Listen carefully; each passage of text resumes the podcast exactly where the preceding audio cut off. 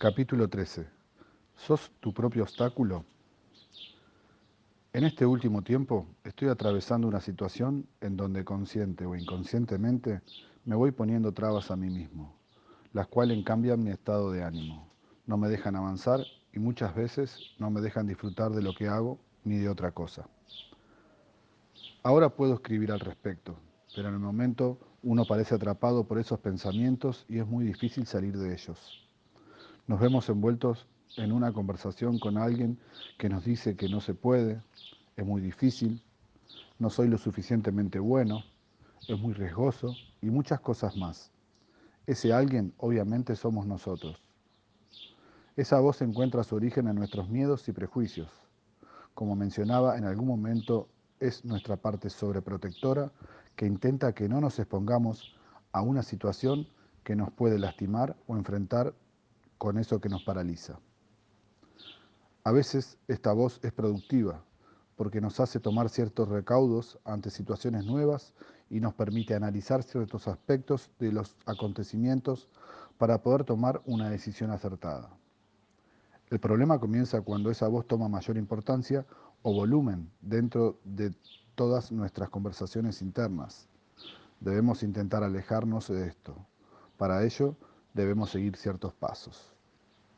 En primera instancia, es importante saber que solo es una campana y que tenemos varias dentro nuestro. Y está bien que así sea.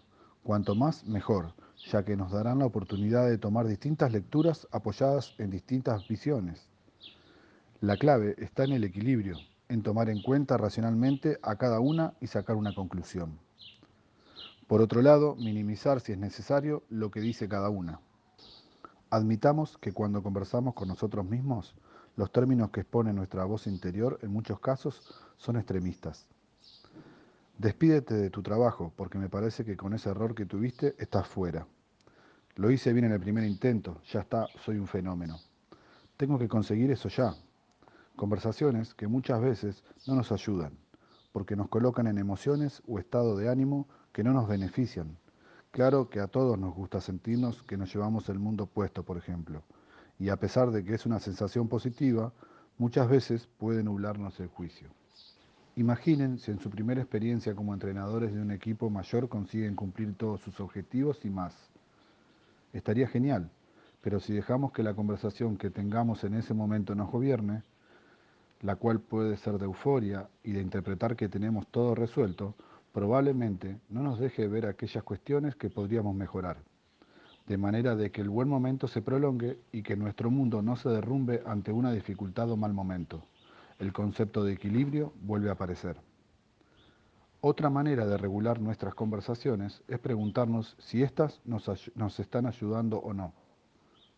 ¿Cuántas veces nos torturamos remarcando nuestros errores o pensando en decenas de maneras en las cuales nos puede ir mal en nuestro próximo proyecto. Es importante saber poner un freno a ello y cuestionar si esos pensamientos nos pueden dar una ayuda o simplemente nos retienen o, no nos, o nos hacen retroceder. Seamos más justos con nosotros mismos en todo momento. Reconozcamos el error para aprender, así como también valorar los aciertos que podamos tener.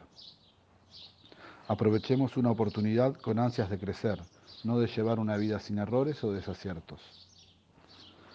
Por último, también algo que ayuda es separar la conversación interna y trazar un paralelo con una conversación externa. Es decir, lo que me estoy diciendo a mí mismo, ¿se lo diría a otra persona? ¿Qué le diría a una persona que aprecio si me contara el mismo problema que tengo? Nuevamente la justicia propia aparece. Debemos tratarnos mejor. La conversación interna negativa generalmente es el primer obstáculo que nos autocolocamos en el camino a lograr un objetivo. Dominarla no es nada sencillo, pero tener en cuenta estos conceptos puede ayudar. Tener paciencia y una práctica regular hará que podamos sacarle provecho. Nuestra conversación interna en nuestra profesión es determinante. Si la podemos manejar, tenemos una herramienta importante para mantenernos equilibrados y poder desempeñarnos al tope de nuestras posibilidades. Si, en cambio, nos gobierna, oscilaremos entre la euforia y el derrotismo sin término medio. Estos cambios abruptos harán que no podamos mantener el eje en nuestras funciones. entonces debemos practicar, utilizar estas herramientas y otras que no sean útiles para poder sacarle el mayor provecho posible a nuestra charla con nosotros mismos. Creo fervientemente en que si nosotros tenemos equilibrio y claridad, podremos transmitírselo a nuestros dirigidos. Si estamos en constante cambio, será difícil exigírselos.